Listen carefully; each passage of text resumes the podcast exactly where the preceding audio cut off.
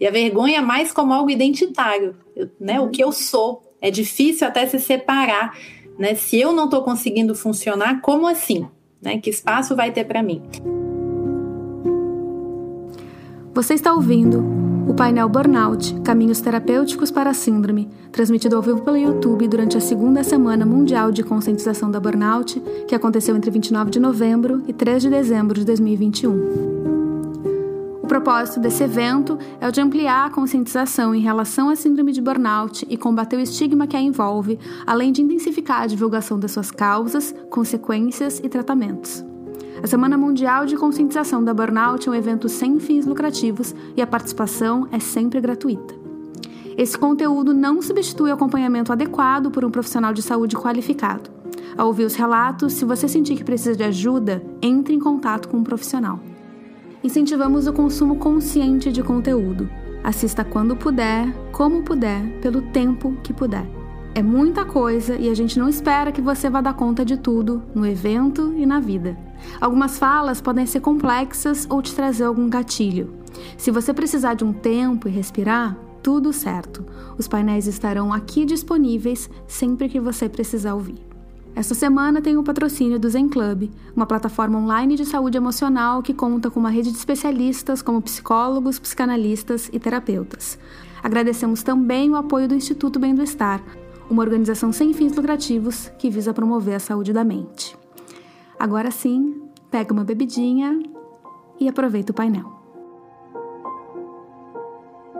E hoje eu estou abrindo o painel em português, abrindo o dia em português, com o painel Burnout Caminhos para a, a, Terapia da Síndrome, com as maravilhosas doutora Juliana Nunes e Isabela Mitterer. Juliana Nunes é psicóloga, doutora em saúde do trabalhador, mora na Suíça, então aqui estamos em três países, e a Isabela Mitterer é psicóloga, mestre em educação e especialista em MDR. Muito bem-vindas, muito boas-vindas para vocês duas. Agradeço imensamente por estarem aqui. E bom dia para vocês, boa tarde para a Ju, que também está no mesmo fuso horário que eu, bom dia para a Isabela. E eu quero começar já, é, para vocês já, já chegarem aqui, já se, se apresentando, uh, como que, como e por que, que vocês começaram a se dedicar a estudar e, né, e trabalhar diretamente dentro das áreas de vocês? A Ju com a saúde do trabalhador e depois se especializando em burnout, e a Isabela na questão de trauma e no MDR, que é um protocolo de tratamento para trauma. Então vamos vou começar pela doutora Juliana e depois a gente vai para a Isabela. Oi, obrigada, Carol, pelo convite mais uma vez. Estou muito feliz de estar aqui hoje. Então, eu me interessei inicialmente pela questão da saúde, do estresse, do corpo, durante minha formação em psicologia da saúde, foi a área na qual eu fiz meu doutorado. Mas era um assunto entre outros apenas, né? Até que eu, em 2018, passei pela síndrome de burnout, foi assim, perder o chão, né? Quando a gente realmente pensa, como assim? Estou trabalhando na área, conheço os gatilhos, conheço os riscos, conheço os sintomas e também tive bastante dificuldade em perceber e, claro, quando percebi, já era um pouco tarde, mas justamente eu pude acompanhar com isso, né, tudo que foi feito desde então, principalmente na área, foi aí que eu comecei, a, logicamente, para me tratar. Eu comecei a trabalhar junto com a Caterine Vazé, que foi inicialmente minha psicoterapeuta aqui, e depois eu fiquei compulsivamente seguindo todos os cursos e me especializei no assunto justamente na tentativa de entender para mim mesma, né, e prevenir. Espero conseguir manter justamente aqui a vigilância necessária no dia a dia. Eu levo com certeza lições preciosas. Hoje, enfim, eu posso dizer que foi algo que me trouxe mais do que me tirou. Então, é algo que para mim faz muito sentido também compartilhar, porque foi realmente fazer as pazes com o lado humano, né? Com o lado, enfim, dos limites do corpo, uma outra relação com os limites também. E com isso eu comecei justamente a acompanhar principalmente pessoas passando pela síndrome. Trabalhei aqui num equivalente mais ou menos do INSS do Brasil, mas aqui existe realmente um programa de readaptação que funciona muito bem.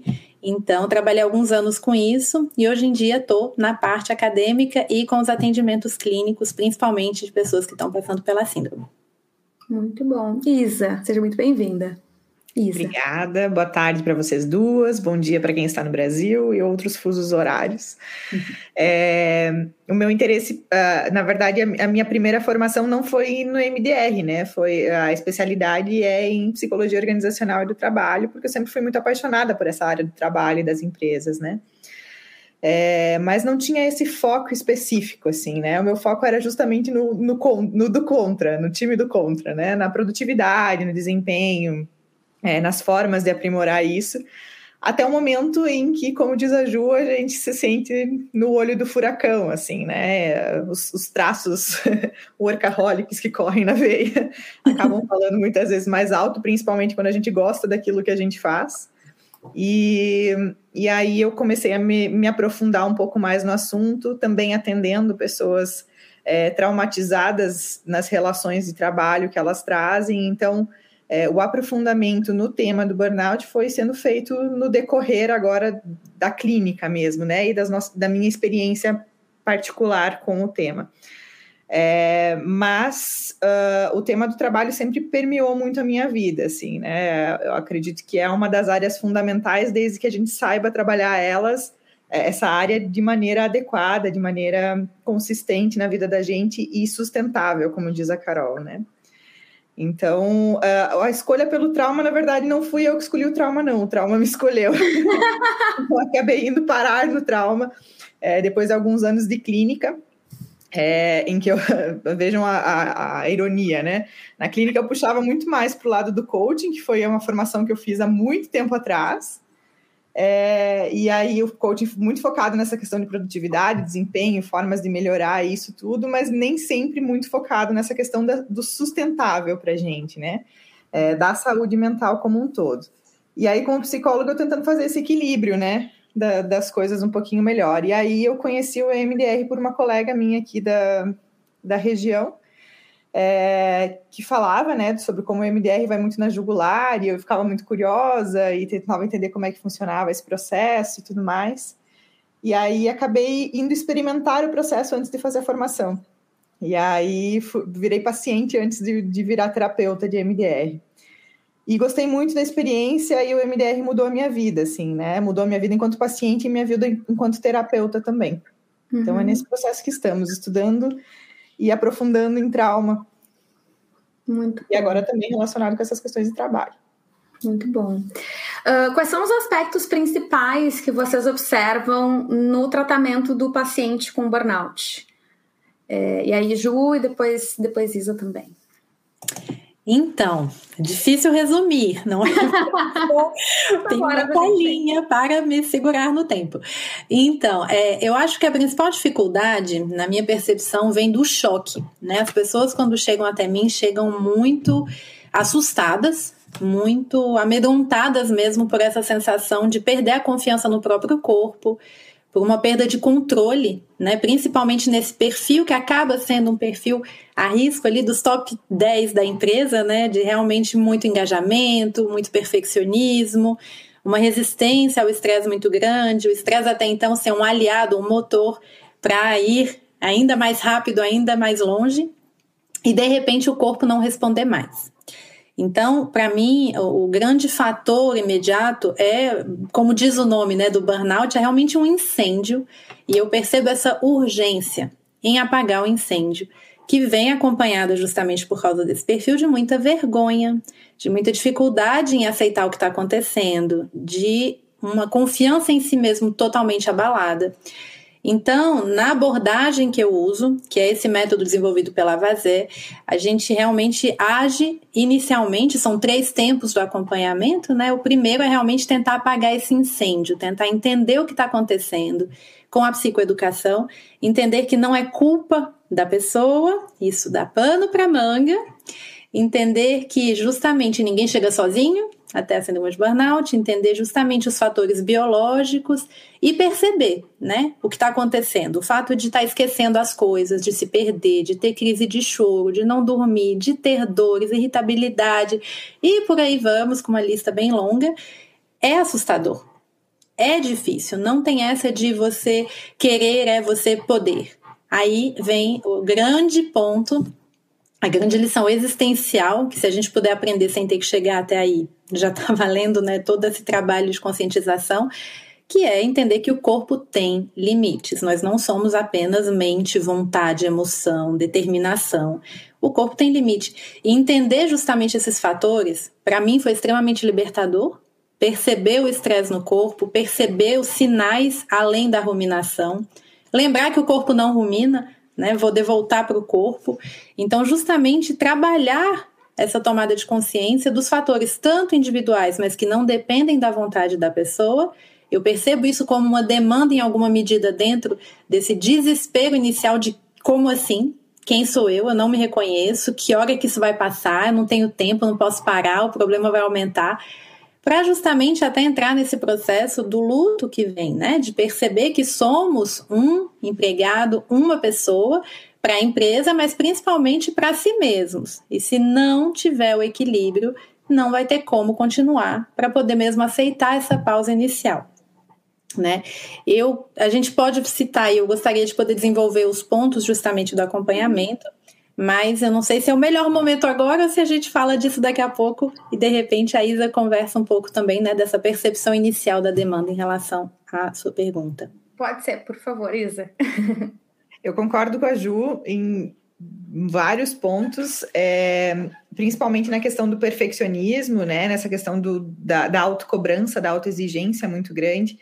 É, que normalmente não vem só da questão do trabalho, já vem de um de uma construção da personalidade que normalmente vem lá da infância, é, muitas vezes no excesso de críticas, no excesso de cobranças, né, sobre a pessoa. A primeira vez que eu li o termo overachievement foi com a Carol, no livro dela, e eu acho que tem muito desse perfil, né, e concordo com a Ju nesse sentido.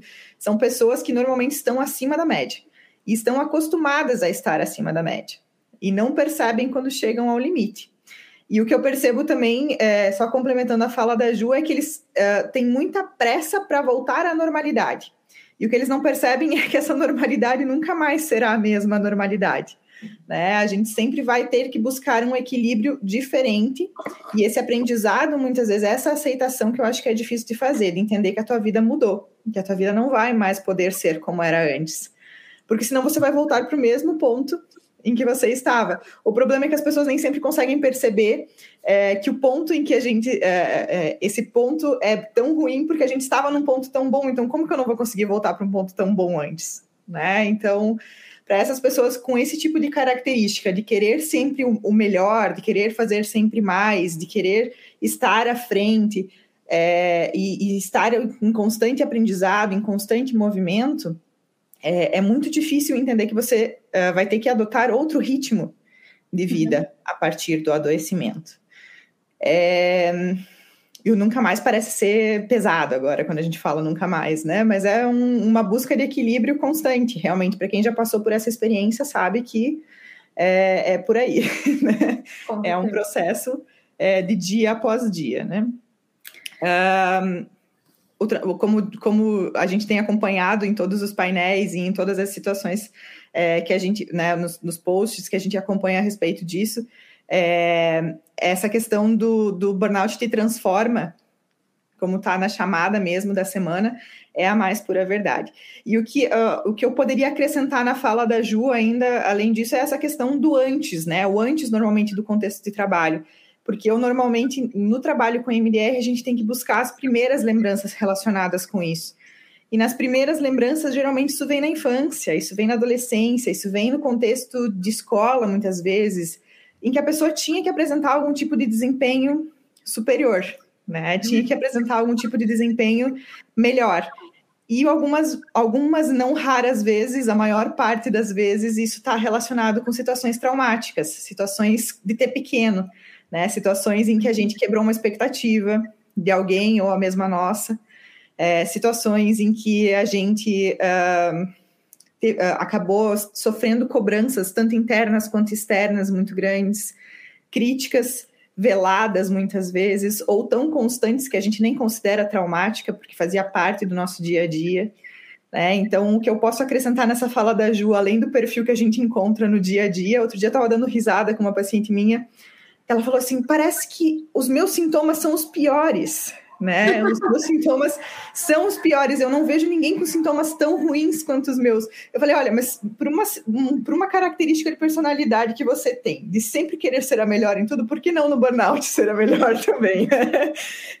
então, então é, quando, eu, quando eu li a, a personalidade mesmo. Né? É quando eu li, quando eu, eu vi o, o, TED da, da Jerry Puleo, que é a pesquisadora que vai falar na quinta-feira, ela fala e aí é de 2017, eu acho, o TED, e aí ela fala que o tempo de, de recuperação é em torno de dois anos, e eu vi e eu pensei, não, mas comigo não. comigo vai levar seis meses no máximo, eu vou tirar isso de letra. Então a uhum. gente tenta fazer o overachieving de todo, todo o processo, todo o processo. É, um, é um, realmente algo que está meio que, que por cima, assim, governando tudo. E aí eu queria aproveitar para a gente entrar um pouco nessa, em algumas das particularidades das abordagens de vocês, e aí uh, pedir para a Isa explicar um pouco sobre o MDR. Eu fiz uma live com a Isa sobre MDR no ano passado, até hoje eu mando para as pessoas essa live, e volta e meia eu falo, eu disse, mas eu nunca ouvi falar, o que, que é isso e tal. Eu eu passei pelo MDR aqui na Holanda, no hospital, uh, no, no, consultório do hospital da cidade, como a psicóloga também especializada em trauma. Foi a partir disso que eu procurei a Isa, que encontrei a Isa para falar sobre isso, porque quando a gente quando eu saí do tratamento, a psicóloga me perguntou assim: "Tu tem alguma dúvida?" E eu olhei para ela e disse assim: "Eu quero saber por que, que não tá, por que, que a gente não sabe que isso existe?" porque eu fiquei sabendo por acaso numa conversa com um amigo e aí eu fui atrás, eu pedi pro meu psiquiatra: Oi, psiquiatra, olha só, ouvi falar sobre isso, o que, que tu acha? E ele, ah, acho que pode ser bom. Mas ele não me passou isso como uma opção de tratamento, entende? Eu tive que ir atrás. E aí é, eu vejo que isso ainda no Brasil é muito novo. A minha psicóloga que me tratou, ela disse: Ah, eu tinha uma percepção de que a MDR era para algumas situações muito específicas e eu não imaginaria que o teu caso fosse para isso. Então, é, para tu falar um pouquinho sobre é, o MDR, e aí depois a Ju pode entrar nos, nos aspectos do tratamento. Então, o MDR é uma abordagem que é um pouco diferente. Eu, eu, vou fazer vou, é aquela coisa assim, um pouco diferente é, é não é, não é, é totalmente diferente, tá? É bem diferente da tradicional. O foco do MDR é muito diferente da, do foco da terapia tradicional. Ela é uma abordagem de ordem neurobiológica. A gente trabalha muito mais com estimulação cerebral bilateral do que a gente trabalha com fala. É, e o foco principal do MDR são as memórias traumáticas, sendo trauma toda a situação para a qual a gente não está preparado para enfrentar naquele momento. Tudo aquilo que aconteceu cedo demais, rápido demais, intenso demais, ou muitas vezes repetitivo demais, é, e a gente não tinha recursos para lidar com aquilo naquele momento.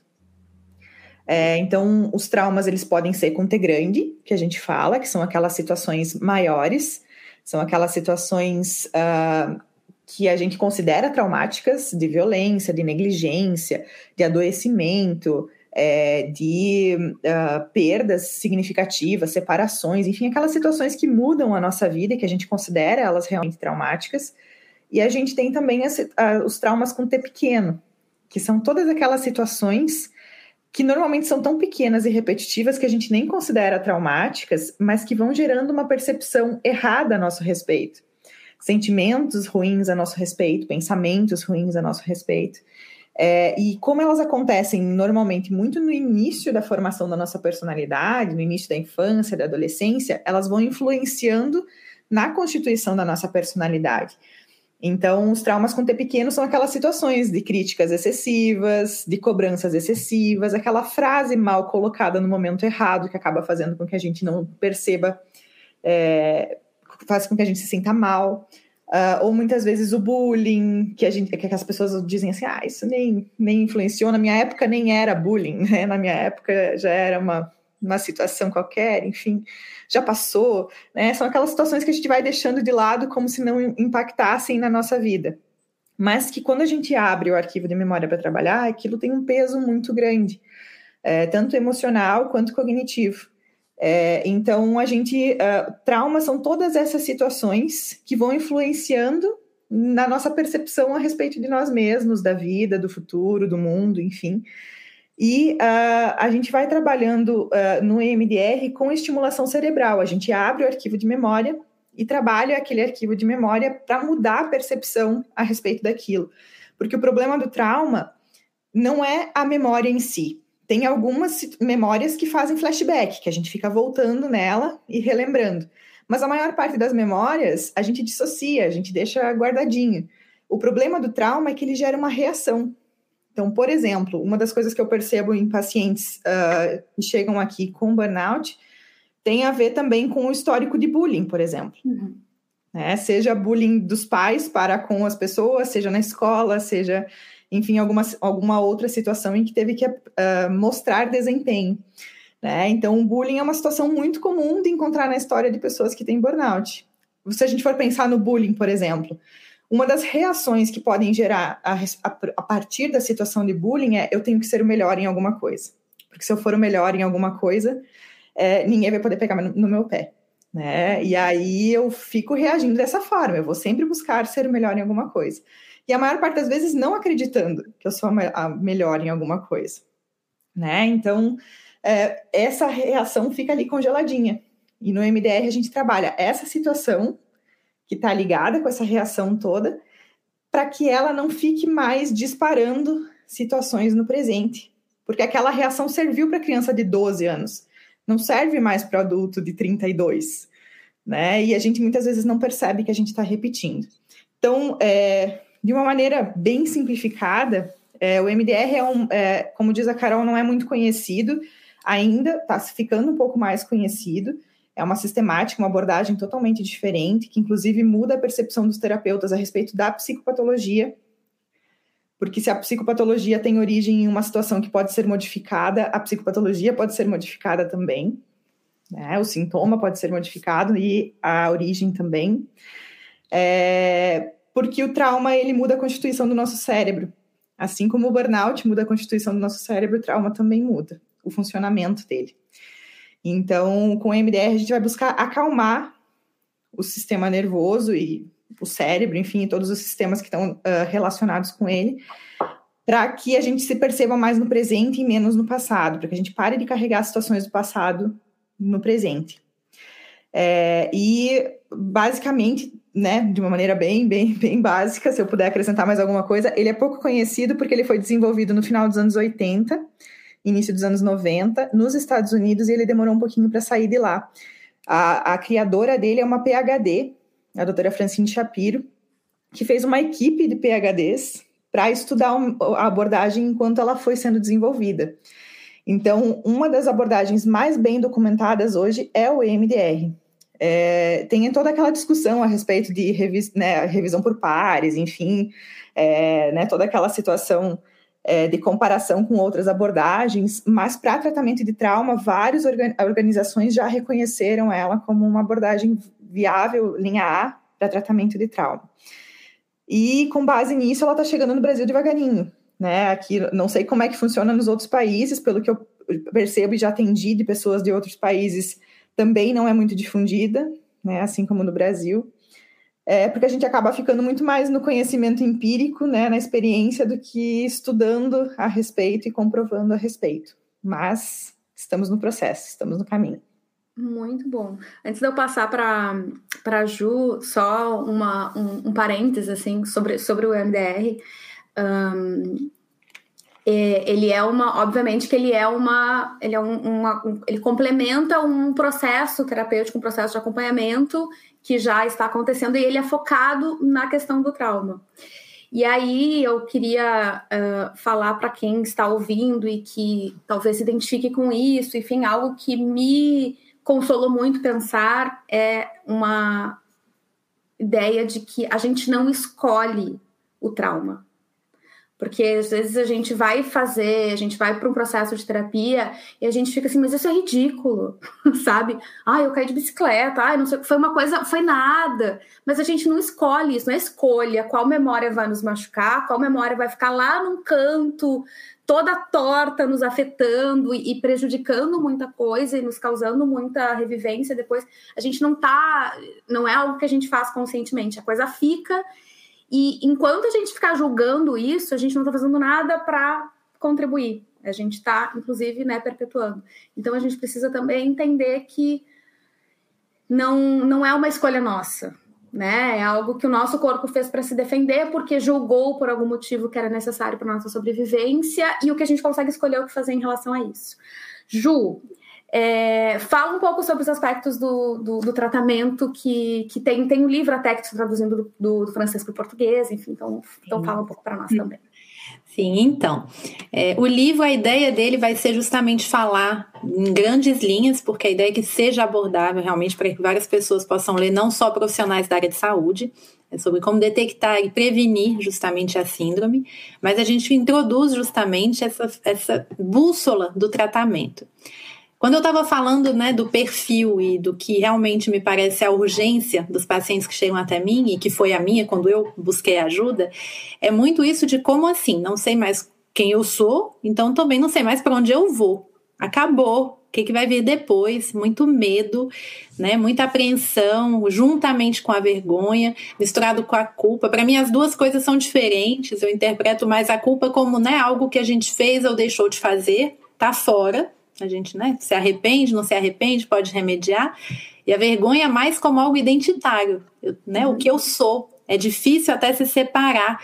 Né? Se eu não estou conseguindo funcionar, como assim? Né? Que espaço vai ter para mim? Então, justamente por isso, eu, eu acho muito importante no início, faz parte do processo que eu faço de psicoeducação, explicar a proposta. Mais uma vez, eu fiz um, agora há pouco um story no Instagram falando sobre isso. Mais uma vez, é uma proposta essa é uma abordagem entre outras, e claro, não existe receita mágica. Eu acho que o tempo de cada um, o sentido que isso vai fazer ou não para cada um é o que importa, é o termômetro interior. Para mim, esse é o ponto principal. De qualquer forma, é algo que eu repito sempre para os meus pacientes: você é o seu termômetro. Faz sentido para você agora? Tá ok para você pensar nisso? Não tá? Ok. Vamos seguir com o que temos. Por quê? A pressão e justamente colocar a barra muito alta e essa, esse sofrimento de não alcançar mais o que já se foi é um sofrimento a mais. Eu espero muito que isso não se torne algo presente na terapia também. preciso alcançar, preciso alcançar. Eu acho que o primeiro objetivo é acolher e aceitar. Mas é difícil aceitar o que a gente não entende. Então, justamente apresentar o processo com essa bússola em três fases, claro, a gente explica assim, é bem artificial, mas é justamente para dar uma ideia que vai durar o tempo que vai durar.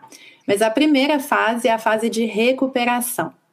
Recuperação literal, no sentido do corpo. Isso eu acho fascinante, até para fazer né, uma ponte com o que a Isa falou. A MDR aqui na Suíça é super utilizada principalmente em questões em que existia um diagnóstico mesmo né, de estresse pós-traumático. E é o caso de muitas pessoas que passaram pela síndrome, não é de todas, mas muitas, justamente porque reativa, né? Muitas lembranças e coisas difíceis que são importantes serem reativadas. Mas eu já escutei de vários pacientes que tinham uma grande resistência a fazer terapia de ai, não, na confusão que eu tô, não consigo agora falar do meu pai e da minha mãe. Não consiga, não, não vou falar minha vida inteira para você, não, não vou começar a terapia porque não dá para contar a história toda. É uma reação que dá para entender porque a pessoa está esgotada. Não há recursos naquele momento para estar tá acessando, às vezes, alguns conteúdos, tudo no seu tempo. É imprescindível, é necessário acessar? É, em algum momento. Mas nesse primeiro não é o foco, na maneira que eu trabalho, é principalmente entender, ok, o que está acontecendo com o corpo o que, que ela pode ou não controlar. Está muito revoltado com o que está acontecendo, o contexto do trabalho, e aí entram os fatores que eu gosto tanto de falar, né, os fatores de risco do contexto profissional, que a Cristina Maslach propõe, que é entender que a carga de trabalho é subjetiva, é a percepção de cada um. Não é porque para a pessoa, para o indivíduo naquele momento foi demais e para o colega não é que tem algo errado. Tudo depende dos recursos, do que a gente pode ou não oferecer em determinado momento, e isso não dá para estar tá medindo. A questão dos valores, se está em não conflito. Às vezes é no momento de burnout que a pessoa se dá conta até do que tem né, ali a prioridade de quais são os valores principais para estar motivada, para ter vontade de trabalhar, para sentir orgulho do trabalho feito, e quais os valores daquela equipe, daquela instituição. É possível negociar ou não é? e etc. A questão da comunidade, de se sentir né, apoiado ou não, de sentir uma identificação com os colegas.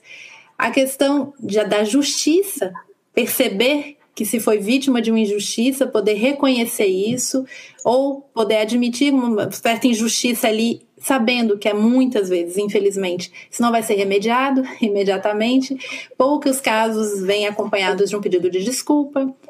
Aceitar que isso está justamente né, no ponto da injustiça, da ignorância das pessoas não perceberem o quanto o contexto pode estar adoecido e adoecer.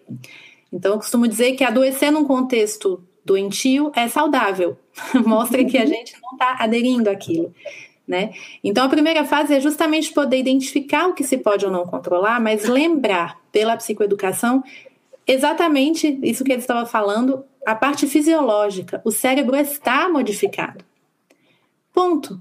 É como um maratonista que machuca o joelho, o ligamento. Ninguém vai voltar a correr depois de romper um ligamento daqui um mês, daqui dois meses. É preciso um tempo, um outro ritmo, uma fisioterapia, uma adaptação. E eu fico chocada de perceber que até hoje um joelho recebe mais atenção e credibilidade que o nosso cérebro, por falta de conhecimento, né? Tá. Então, enfim, entender o que está acontecendo no cérebro, tudo que disfunciona por causa do estresse crônico, até no lado hormonal. E isso toca um ponto que eu acho muito importante de entrada, quando as pessoas chegam me falando dos sintomas biológicos, que são assustadores também, né? Como a gente falou, da questão da concentração, os, os sintomas cognitivos todos, mas também a insônia, as dores, dor nas costas, dor de cabeça e etc. Eu proponho que a pessoa vá fazer um check-up uhum. com o médico. Por quê? Tem muitos casos que o próprio estresse desregula várias coisas em relação aos hormônios, em relação ao ferro. Metade, sem exagero, pelo menos metade dos seus pacientes, quando fizeram, estavam com anemia também, o que também piora, eu também. pois é. Nossa, não sabia disso. Pois é. Que também piora. Eu hum. não tenho dados científicos sobre a influência do estresse na absorção do ferro, hum. mas é muito comum e às vezes até por já estar num quadro anêmico que abala a concentração, que abala o funcionamento cognitivo, os erros, isso tudo vai girando e trazendo também mais estresse. Uhum. Então, né, ou a questão da tireoide, enfim, Existem fatores hormonais fisiológicos que qualquer terapia pode fazer o que for, vai ajudar até um ponto. A parte fisiológica é preciso ser tratada de acordo né, com aquela problemática específica.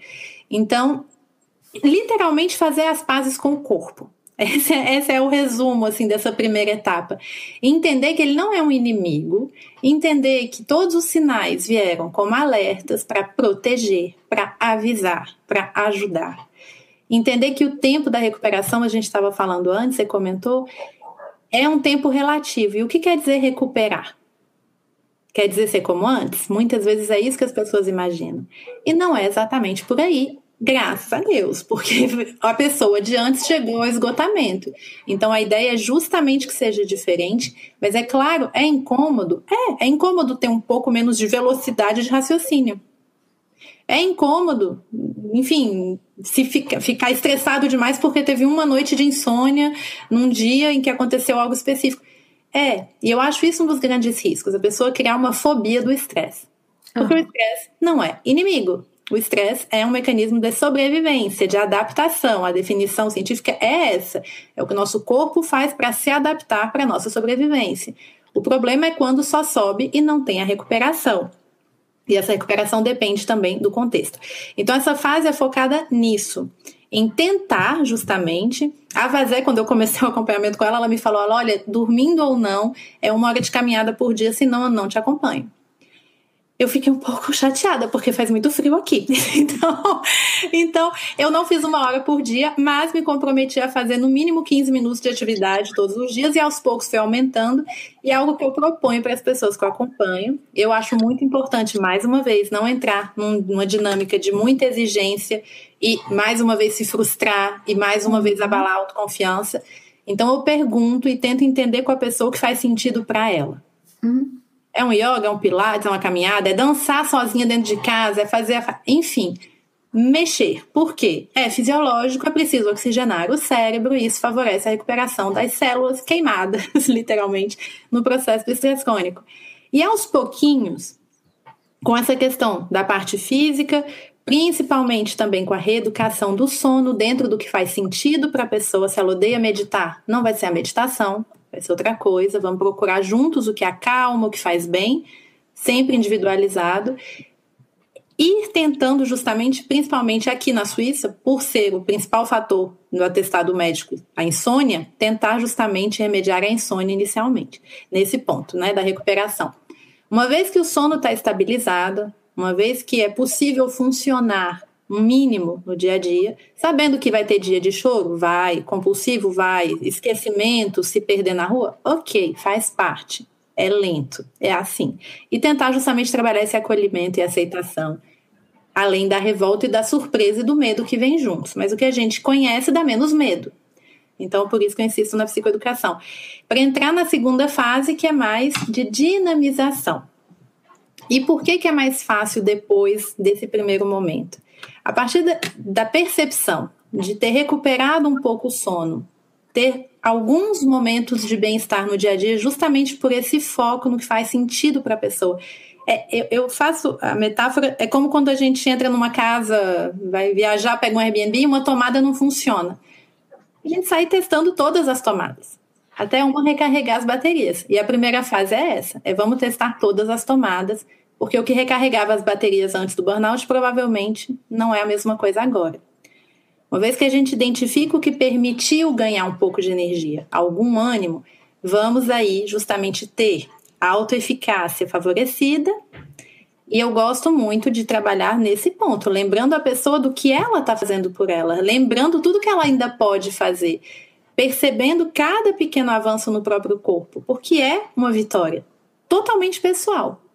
Eu estou acompanhando. Quem está tentando, quem está observando, quem está anotando que funciona é ela. Então, legal, vamos voltar a trabalhar justamente a autoconfiança graças a esses resultados também, né, na questão fisiológica.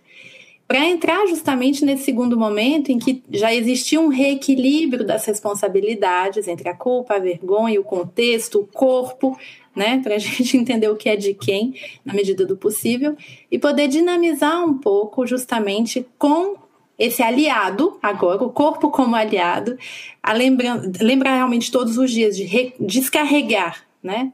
Todas as tensões, pode ser, realmente com exercícios corporais, eu gosto muito de trabalhar com o corpo nesse ponto, pela voz, ou gritando no travesseiro, ou cantando muito alto, mas decidindo, que às vezes a gente não pode decidir resolver um problema e resolver mentalmente, né? Estamos ali no ciclo da ruminação.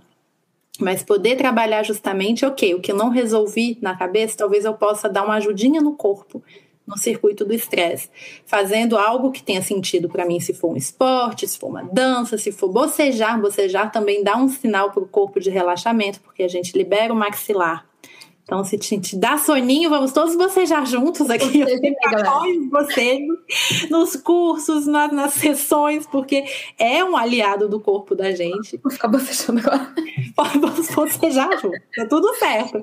Porque justamente o bruxismo, que é tão presente também, né? Em situações que a gente está ali no estresse. É, aquela coisa, né? A gente vai. Justamente o fato de bocejar, de cantar, de deixar sair pela voz, tem um, alguns estudos muito fascinantes, eu acho, sobre isso, do quanto favorece o circuito do estresse. Do quanto favorece, quando a gente pensa né, na evolução da espécie, enfim, a gente tinha que correr né, do, do, do animal perigoso na floresta ou gritar para pedir ajuda. O nosso corpo tem a sua sabedoria, justamente, que permite entender: cheguei no pico e agora vou justamente ter a fase de recuperação. Então, a gente pode favorecer essa fase para justamente voltar a investir num projeto que faça sentido para si, num projeto que vá dinamizar também o cérebro. E esse projeto pode ser o que for. Pode ser, enfim, fazer sudoku, fazer crochê, uh, fazer pilates, coisas que vão justamente favorecer a concentração sem objetos traumáticos mas que vão permitir essa reeducação da memória, da concentração. Isso todos nós vivemos. Um mês de férias a gente volta para o trabalho mais lento. Imagina com estresse crônico e meses de afastamento, às vezes quase um ano ou mais de um ano. Então é preciso também essa fase de reeducação. E durante esse período é aí em que tem um pouco mais, até então na minha experiência, de recursos interiores das pessoas para a gente estar tá abordando os motores, né? As mensagens interiorizadas. E é quase universal, muitas vezes vem por si mesmo nesse momento. Ah, eu estava pensando na relação com a minha mãe. Ah, eu estava lembrando na escola. E aí a gente pode justamente aprofundar temas que são né, quase inevitáveis em qualquer terapia para a gente entender o que está por trás e tentar justamente ressignificar, né, para trabalhar ali nos motores e dar outro sentido. Então, isso vai em paralelo nessa segunda fase até chegar numa terceira, que é justamente uma outra relação com o trabalho. E de poder decidir, isso eu acho muito precioso e interessante, poder trabalhar com o paciente o planejamento, as estratégias para ou retornar para o trabalho ou um novo projeto profissional. Isso é algo que, na minha experiência na Suíça, eu sei que é bem específico, porque aqui o programa de readaptação que o governo proporciona permite um retorno progressivo ao trabalho. Então, a ideia é justamente que o retorno faça parte da terapia, porque justamente o retorno vai reativar várias questões difíceis, mas a pessoa não é mais a mesma. E ela não está lá todos os dias, o dia inteiro. Normalmente a gente começava aqui, quando eu estava nessa área, com duas horas por dia, quatro dias por semana. Durante essas duas horas, o que, que foi difícil? Ah, não sei o que eu digo para os meus colegas, mas eu gosto muito de tal projeto, não do outro. Para ir juntos entendendo o que é possível negociar ou não. Para decidir se vai se continuar ou não. Porque poder decidir é um luxo. Tem pessoas que podem, tem pessoas que não podem. A questão financeira muitas vezes bloqueia. Na maior parte dos casos, bloqueia. Então, eu acho isso muito importante, é, não diabolizar o retorno ao trabalho, porque ele pode ser terapêutico também, se feito, claro, num contexto que permita uma retomada respeitosa, planejada, cuidada. E também, justamente, com um acompanhamento que vai ali no dia a dia retrabalhando a relação com todos esses fatores contextuais de risco, que provavelmente não se transformaram totalmente durante a ausência da pessoa, e como ela vai lidar com isso. Mas principalmente com esse foco na relação com o corpo, com a higiene de vida, no, no, no sentido individual do que aquilo quer dizer para a pessoa. O que é para ela recarregar as baterias, o que é para ela todos os dias estar em contato com o próprio corpo, para ter essa vigilância e decidir priorizar de outra forma e acolher com o tempo essa nova forma de funcionar. Oi, como você tá? A gente já volta pro episódio. Esse intervalinho é para te lembrar de fazer uma pausa, respirar bem fundo. Se você tá ouvindo enquanto faz outras coisas, dá uma paradinha. Se puder, feche os olhos rapidão, a não ser que você esteja dirigindo, né? Vem comigo. Inspira bem fundo. Sente o ar entrando e o oxigênio navegando pelo corpo inteiro. Segura o ar nos pulmões. Expira pela boca, bem devagarinho, até sair todo o ar. Você pode repetir essa respiração sempre que notar que o teu sistema ficou meio nervoso. Se quiser, continua inspirando e respirando bem profundamente enquanto eu te dou mais um recadinho. Existe um exercício chamado Morning Pages, páginas matinais, popularizado pela escritora e roteirista Julia Cameron. A tarefa é simples, mas não é muito fácil. Todas as manhãs você senta, escreve pelo menos três páginas da forma que surgir, sem julgamentos. Sentar para escrever todas as manhãs, ok, várias manhãs, durante os dias mais sombrios do meu quadro de burnout e depressão, me transformou me trouxe uma segurança, uma clareza e uma liberdade criativa que eu nunca tinha experimentado antes. Escrever tornou-se uma das minhas terapias. É um exercício que eu recomendo de coração, e foi através desse exercício que eu cheguei no meu primeiro livro de crônicas, Minhas Páginas Matinais Crônicas da Síndrome de Burnout, à venda em inglês e em português. Para ler um trecho do livro grátis e encomendar sua cópia, acesse minhaspaginasmatinais.com.br. Se você está curtindo esse podcast, compartilhe nos teus stories marcando Carol Milters, que sou eu, ou manda para alguém que pode gostar de ouvir também.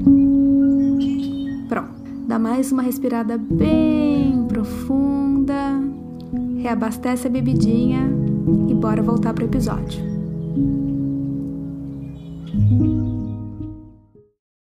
A Ana Matos colocou aqui: tenho aprendido bastante com a Isabela sobre trauma, sempre com uma abordagem leve e humana na rede social, e deixar registrado que até nos TikToks ela manda bem. Adorei. Ela faz a gente um... trabalha como tem que trabalhar hoje, né, gente? Mas realmente tem várias lições muito, muito boas ali. A Laura Campos está dizendo que é de Niterói, Rio de Janeiro, conheceu a semana pelo LinkedIn e está sendo fundamental para o entendimento de tudo que está acontecendo. Seja muito bem-vinda. A Ana está perguntando, Isa, se é possível fazer EMDR online. É possível, sim. É, nós temos, uh, ah, para atendimento presencial, a gente tem os aparelhos específicos, então a gente tem aqui o estimulador visual, uhum.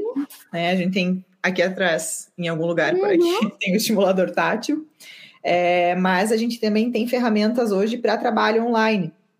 Então a gente pode usar tanto a estimulação tátil, é, em que a gente utiliza, né? A gente mesmo controla a quantidade de estimulação, o ritmo e é, e a gente vai sentindo como pode andar, porque eu concordo com a Ju, essa questão da regulação emocional é extremamente importante. Na verdade, regulação emocional a gente devia aprender na escola, né?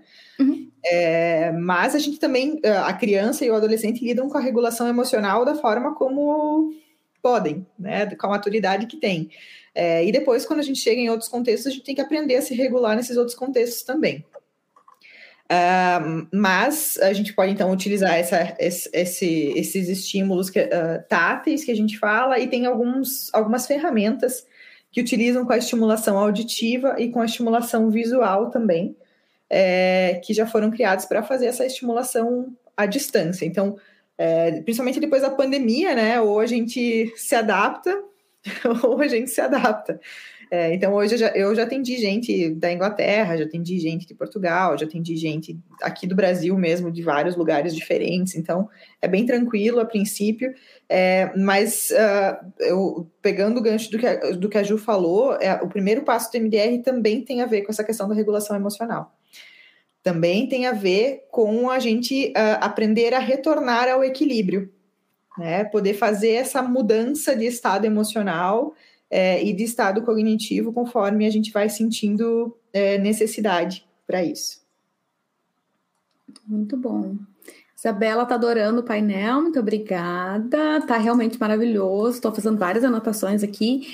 A, a Ju comentou sobre a, o estresse no corpo, né? Sobre essa regulação do estresse no corpo. Na quinta-feira a gente vai ter um painel com a doutora Ana Paula Pena e com a doutora Luciana Palombini. A Ana Paula é neurologista e a doutora Luciana é médica do sono. E aí a gente vai falar sobre os efeitos do estresse no corpo.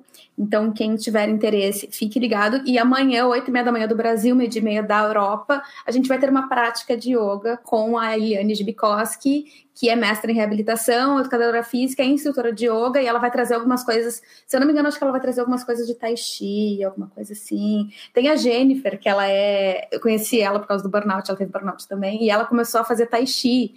Vocês podem procurar depois, já que estão aqui no YouTube, vocês podem procurar depois, que são umas. Que nem yoga tem as posturas, tem o Tai Chi também. É, e de, de força, de energia e tal. E a gente vai fazer uma prática bem gentil, porque a gente sabe né, que não dá para sair correndo maratonas assim. Então, quem quiser estar aqui amanhã para a gente fazer essa reconexão com o corpo, porque a gente está falando bastante aqui da mente, da mente, da mente, da mente, da mente, mas a mente ela tá da, da, da ponta da cabeça até o dedão do pé. Ela faz parte de tudo isso que a gente está aqui. A Raquel está dando os parabéns a vocês, maravilhosas, incríveis. Estou adorando ouvir vocês.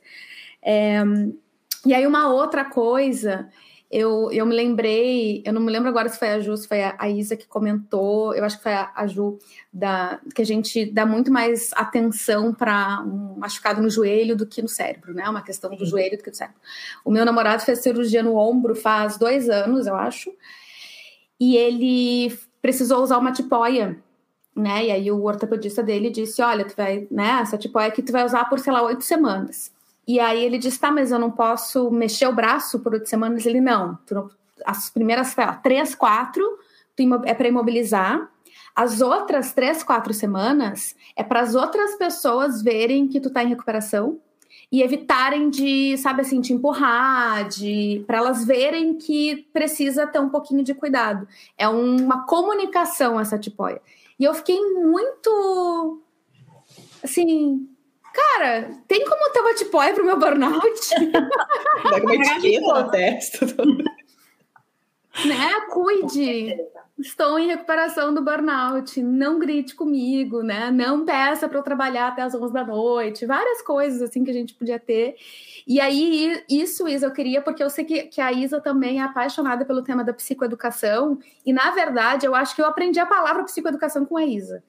Então, eu sei que também é uma palavra que, para algumas pessoas que estão assistindo, talvez é, seja um conceito novo. Então, se puder falar um pouquinho, Isa, que, que raios é essa psicoeducação e por que, que a gente ama tanto ela? Quer deixar a Ju falar? Bem tranquilo também. Porque a Ju, a Ju que apresentou o conceito aqui na, na live, né? Ju, se tu quer falar um pouquinho a respeito de psicoeducação. Podemos dividir, pode falar. Ela é de todos. A psicoeducação é um dos primeiros passos do tratamento, na verdade, né? Porque a maior parte de nós passa pelas situações, mas a gente não sabe pelo que a gente está passando. Então, a psicoeducação vai trabalhar com informação relacionada com as emoções, relacionada com os nossos pensamentos, relacionada com o funcionamento é, da nossa mente e do nosso corpo, por consequência. É, e, e, ela vai trazer muito essa informação de, de, como lidar com isso também, talvez um pouco, né? Mas principalmente é, é a informação que a gente vai transformar em conhecimento para conseguir é, agir sobre, sobre o que a gente vem vivenciando, né? Mas se a Ju quiser trazer um conceito mais técnico, por favor, fique à vontade. Está perfeitamente claro. Obrigada. E aí, é, eu queria, é, queria fazer mais, mais algumas perguntas finais aqui. A primeira é, é sobre diagnóstico. Eu né, converso bastante, pessoal dos burnoutados anônimos e quem vem no perfil, enfim. É, a gente tem muito essa coisa assim, as pessoas tem muito, ah, eu preciso do diagnóstico, eu preciso de um, um, profissional especialista em burnout, e aí eu já vou, acho que de repente a gente já pode juntar com a, com a, com a próxima pergunta, que seria como encontrar um profissional. É, essas são, são perguntas que eu vejo bastante, que as pessoas têm muita dúvida, assim, como é que eu encontro um profissional que seja especialista nisso, naquilo, e aí às vezes o ato de procurar um psicólogo acaba virando estressante, eu tenho um amigo que me disse, eu parei de procurar porque eu me estresso mais procurando do que não procurando. Então, ele não está fazendo terapia, ele podia estar tá fazendo terapia faz um ano, mas ele ficou numa coisa tão forte de, ai, porque tem essa abordagem, aí tem o Jung, aí tem o não sei o quê, tem não sei quem, tem não sei o que lá. Como é que a gente encontra, né, pra, do ponto de vista do paciente, o que, que, é importante levar em conta quando a gente vai é, procurar um profissional para nos ajudar? E como que vocês, aí, é, Ju e Isabela, como profissionais, interpretam a questão do diagnóstico? Precisa ter carimbado, assim, a burnout para poder saber o que, que é, o que, que não é, enfim. É, vou deixar com, com vocês. Pergunta simples, né? Super. muito simples. Bem, do meu ponto de vista, é muito importante, sim, de principalmente fazer o diagnóstico diferencial, porque não é depressão. Tá bom? Isso eu preciso dizer e repetir, repetir de novo. Pode levar uma depressão? Pode. Leva a depressão em muitos casos? Leva. Mas leva, primeiro vem a síndrome. Ou já existia um quadro depressivo e aí é outro acompanhamento. A grande diferença costuma estar, e é por isso que eu acho que a informação é tão preciosa, na fase do pré-burnout, ou quando a gente ainda não colapsou totalmente, em que ainda é possível identificar áreas da vida em que existe um funcionamento satisfatório. Tanto para a depressão quanto para o burnout, qualquer diagnóstico em psicopatologia, o que vai ser decisivo é o impacto significativo no funcionamento da pessoa, no trabalho, na família, na vida social, quando está sozinho e etc. Então, dentro disso, lembrar que para depressão tem os critérios diagnósticos bem claros no DSM, muitos são realmente idênticos aos da síndrome de burnout, mas é obrigatório na depressão ter pelo menos uma baixa de humor considerável quase o tempo todo, durante o dia todo, vários dias durante meses, ou justamente uma perda de interesse generalizada. E eu acho que uma das coisas que mais ajudam é justamente essa questão de ser generalizado ou não. A síndrome de burnout entrou no manual justamente da OMS, né, que a gente chama de CIMA aqui, na edição número 11 que sai ano que vem, justamente como uma síndrome ligada ao contexto laboral profissional, e aí entra o debate da questão do burnout parental também, né, enfim, isso é outro assunto, mas que eu acredito que exista também, mesmo, uhum. parênteses. Então, na questão justamente de uma atividade está sobrecarregando e está muito situado. Justamente a pessoa passa em frente à empresa, pensa no trabalho, vem todos os sintomas. Os sintomas também, como a gente falou, fisiológicos, da questão do estresse crônico, e por isso entender o que é o estresse é útil para todo mundo, gente. Então, enfim, vamos conhecer nosso corpo, né, e esse mecanismo que está cada dia mais presente, ainda mais no contexto atual cheio de adaptações, incertezas. Então, enfim. Então, pensar sobre isso, justamente em que domínios da vida estão abalados e poder ter essa abordagem que vai justamente tentar identificar outras áreas para estar tá recuperando, para favorecer essa balança da regulação emocional com estresse crônico, me parece essencial e super diferente do que a gente vai fazer num quadro depressivo. Existe sim o acompanhamento psiquiátrico, que é importante, nem todo caso pede medicação, isso é uma coisa que eu preciso dizer, porque no Brasil há uma tendência muito maior do que aqui de medicar, uhum. muito. Então, enfim, não estou questionando o acompanhamento psiquiátrico de ninguém, é super importante ter esse acompanhamento, mas é importante justamente ter essa clareza no ponto de é síndrome de burnout, estamos num quadro depressivo agora, ou estamos tendo sintomas depressivos ligados à síndrome. São duas coisas diferentes. Excelente. A Laura Campos está perguntando aqui: é, uma psiquiatra me disse que o tratamento medicamentoso do burnout é o mesmo da depressão. Poderia falar mais sobre isso? É... Eu não sou psiquiatra. Eu acho que essa resposta é muito diplomática. É, em muitos casos acaba sendo, mas em muitos também que eu acompanho, eu posso falar da minha experiência aqui, existe uma medicação principalmente para o sono, não necessariamente antidepressivo. Existem situações que pedem antidepressivo e outras que não pedem. Existem situações que, que levam até ataques de pânico, outras não. Então, o acompanhamento ligado à ansiedade, aos sintomas né, de ansiedade e depressão, vai depender de cada caso. Não existe um medicamento para burnout. Não existe um feito para a síndrome. Existem os sintomas e uma avaliação médica capacitada que vai justamente julgar se é ou não importante no seu próprio caso. O que eu percebo é que, assim como na psicologia existem diferentes abordagens para um mesmo tema, na psiquiatria também existem diferentes abordagens para uma mesma situação. Mas acho bem importante isso que a Ju colocou, porque ah, eu vejo muitas vezes erro diagnóstico é, de profissionais procurando empurrar diagnóstico de depressão em situações que, em pessoas que têm burnout. E acho que tem muito a ver também com a demora dos organismos de reconhecer o burnout como uma doença, né? Como uma síndrome, como, como um processo de adoecimento. A gente demorou muito para chegar no ponto em que eles reconhecessem isso, e ainda tem profissionais que têm essa dificuldade de reconhecer também. É, então, eu acho bem importante, na hora de procurar profissionais, procurar profissionais que entendam do assunto, né, que tenham é, informação a respeito disso e que possam é, fazer esse processo de psicoeducação, principalmente, é, adequadamente né? Porque a pessoa mal e mal entende aquilo que está acontecendo com ela. Se o profissional também não entender, a gente está com um tratamento bem comprometido, né? Excelente.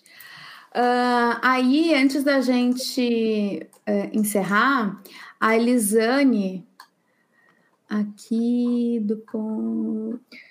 Olá, do ponto de vista do profissional, eu sou psicóloga e trabalho muito com a saúde emocional do trabalhador, mas gostaria de me especializar sobre a síndrome de burnout. Podem me dizer quais caminhos posso tomar, curso, técnicas? Vocês conhecem curso para psicólogos ou existe uma oportunidade no mercado que a gente pode aproveitar? Acho que existe um lapso. Tem um, um, nicho. Existe um lindo projeto de fazer um. Justamente. Eu não conheci. Eu fui atrás no Brasil até para me familiarizar, como vocês perceberam, é bem provável que rolou um neologismo mais uma vez hoje. Eu vivo e trabalho em francês, então em português para mim é um, né, um, enfim, uma descoberta do que está acontecendo e sendo feito no Brasil nesse sentido. Eu não achei uma especialização só para psicólogos. Eu tenho muita vontade de poder contribuir nesse sentido, como eu pude beneficiar aqui, e é essa é uma das motivações por trás de traduzir o livro juntamente com a Vazé, que está de acordo justamente do tá levando isso para o Brasil. Então, com a Carol, nós né, tivemos algumas trocas a respeito de ideias sobre isso. Eu acho que vai acontecer. Eu, acho que... eu também acho que vai acontecer. então, então é, Elisane, na... aguarde um pouquinho. Isso. É, um pouquinho, um pouquinho só. É, mas, de qualquer forma, eu tinha deixado aqui e é importante para mim saber também se existe a demanda, claro, porque daí a gente pode priorizar a informação para as pessoas, as primeiras pessoas interessadas. Então, eu tinha colocado no meu Instagram, tá aqui, arroba saúde mental primordial, um formulário de lista de espera de cursos. Então, se for do seu interesse, se você quiser preenchê-lo, a gente pode daí informar em primeira mão quando for o caso, e a ideia é que seja no próximo semestre, se tudo der certo. É isso aí, vocês verão mais de nós três. Queridas, eu ficaria aqui. Diga, diga, Isa. Carol, ficou uma parte da tua pergunta não respondida, né? É como que a pessoa procura um profissional? Isso, por favor. É, gente, me, olha, metade do caminho, metade do processo é identificação e vinculação. Então, em primeiro lugar, o que você precisa fazer é procurar um profissional com o qual você se identifique. Sim, existem muitas abordagens dentro da psicologia hoje para os mesmos temas. É, e é interessante que a gente se informe a respeito disso. A primeira vez que eu ouvi falar sobre salada, o termo salada na saúde mental, foi na live com a Carol. é, a, a, gente pode se servir de múltiplos pratos, né, para a gente poder fazer a nossa saúde mental é, funcionar adequadamente. E eu concordo plenamente com isso. Eu acho que hoje nós temos aí diversas abordagens para diversos é, pontos de vista diferentes. Então, vai ter abordagens que vão trabalhar mais com o corpo, vai ter abordagens que vão trabalhar mais com o pensamento, mais com a emoção. É, e assim, cada abordagem vai puxando a brasa para um assado diferente. Então, eu acredito que, em primeiríssimo lugar, é, é você se identificar com o profissional com o qual você está é, buscando. E eu acho que as redes sociais têm aberto é, muito isso, né? Você pode assistir a eles falando nos stories, você pode assistir a eles falando é, em uma live, em um, um, processo como o que a gente está fazendo aqui. É, então você consegue ver a opinião do profissional a respeito daquilo que ele tem disseminado, assim como nos posts que ele faz, enfim. Então aí tem um dos caminhos para se procurar. E muitas vezes a escolha perfeita não existe uhum. né? Vai ficar, vai ficar alguma lacuna no meio do tratamento, no meio do processo, que a gente vai ter que ver mais para frente, e aí que entra o termo da salada da Carol, né? a gente vai sanar aquilo que, que mais está incomodando no momento, mas às vezes algumas coisas estão dissociadas, estão guardadinhas, estão, né, e não vão incomodar naquele momento, mas vão voltar a incomodar em outro momento. Então, esse respeitar o processo que a Ju falava tem muito a ver com isso, né? Conhecer o processo em que a gente está, entender até que ponto a gente pode ir nesse momento.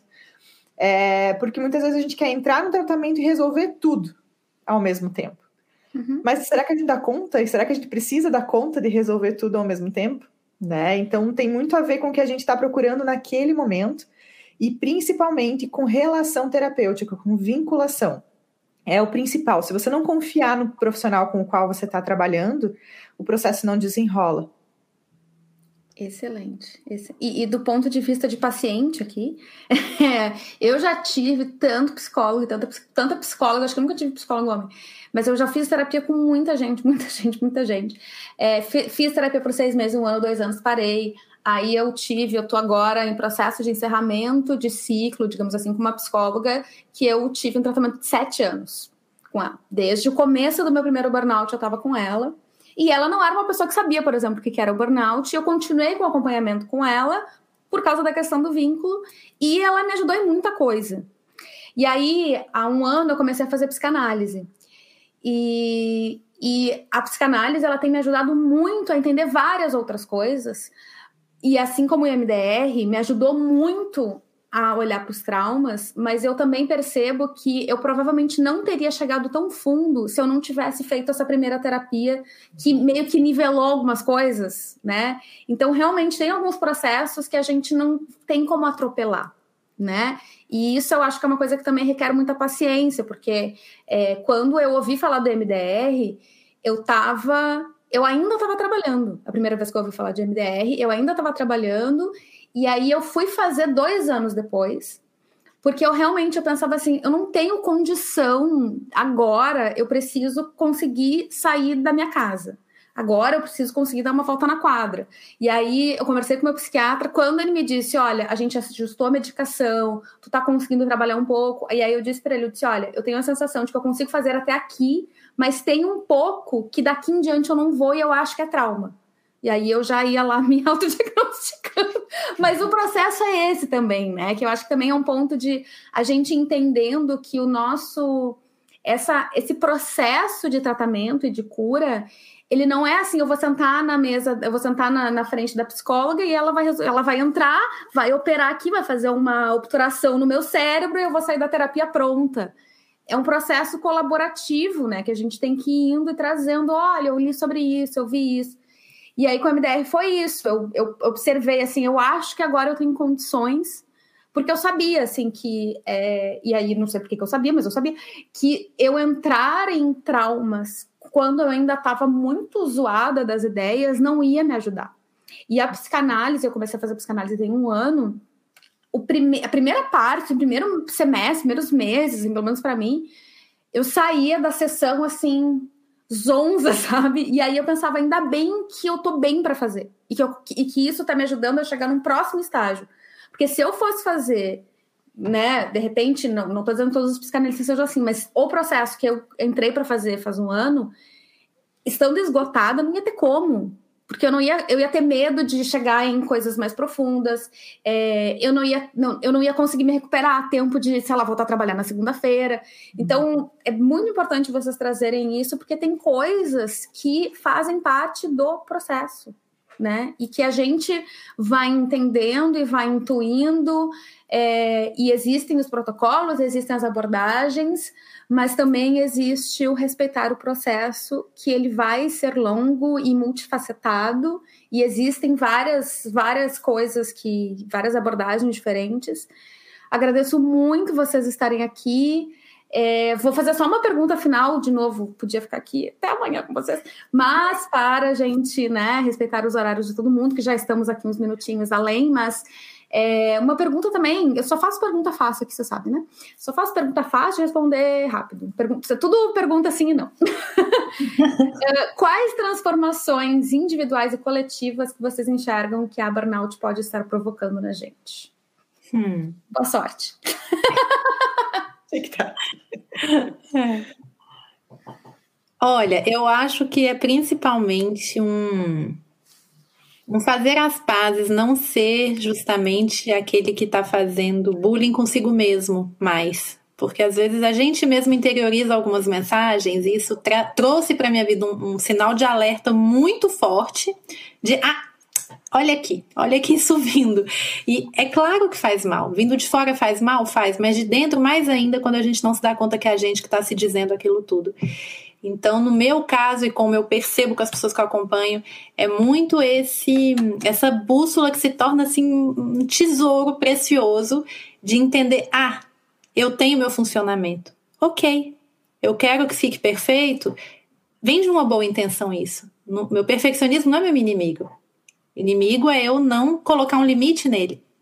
Então, é realmente fazer as pazes com o que está para poder criar uma nova relação com o que já está, porque eu, eu acho que a gente gasta muita energia na resistência. Uhum. Enquanto a gente está resistindo, não tem como mudar as coisas.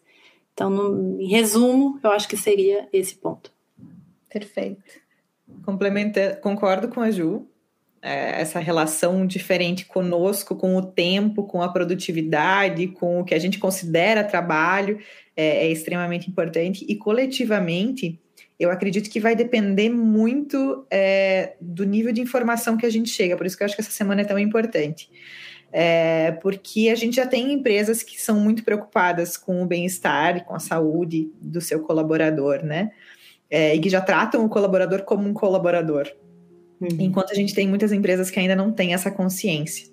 É, e também a gente tem aí uma relação do, do profissional autônomo com ele mesmo, né? Então a, a, os, a, relação com o trabalho vai depender do nível de consciência que a gente conseguir alcançar é, a respeito disso. E eu espero que as pessoas não precisam todas adoecer para que a gente chegue nesse ponto, né? Então eu acredito que uh, iniciativas como essa é, fazem com que as pessoas voltem o olhar. Hoje, essa semana, só de divulgar a semana, é, nos stories, já um monte de gente perguntando, mas o que, que é isso? Mas o que, que é isso?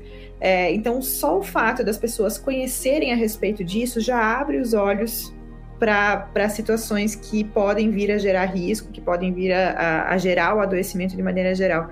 Então, é, o coletivo, eu acredito que depende muito disso, Carol, do, de trabalhos como o que vocês fazem, né? Como que a gente faz. Enfim, eu faço em muito menos é, intensidade do que vocês fazem, mas essa esse falar a respeito é extremamente importante, porque é um, um processo extremamente debilitante é, e transformador da vida das pessoas e precisa ser conhecido. Então, a nível coletivo, eu acho que depende disso, da disseminação da, do conhecimento mesmo a respeito. Perfeito. Muito, muito, muito obrigada por estarem aqui. Obrigada por ouvir esse painel da segunda Semana Mundial de Conscientização da Burnout. Se o conteúdo te ajudou de alguma forma, compartilhe na sua rede e deixe uma avaliação onde você estiver ouvindo. Os demais painéis estão sendo disponibilizados quinzenalmente às segundas-feiras. Siga o podcast Semana Mundial de Conscientização da Burnout para receber os próximos episódios.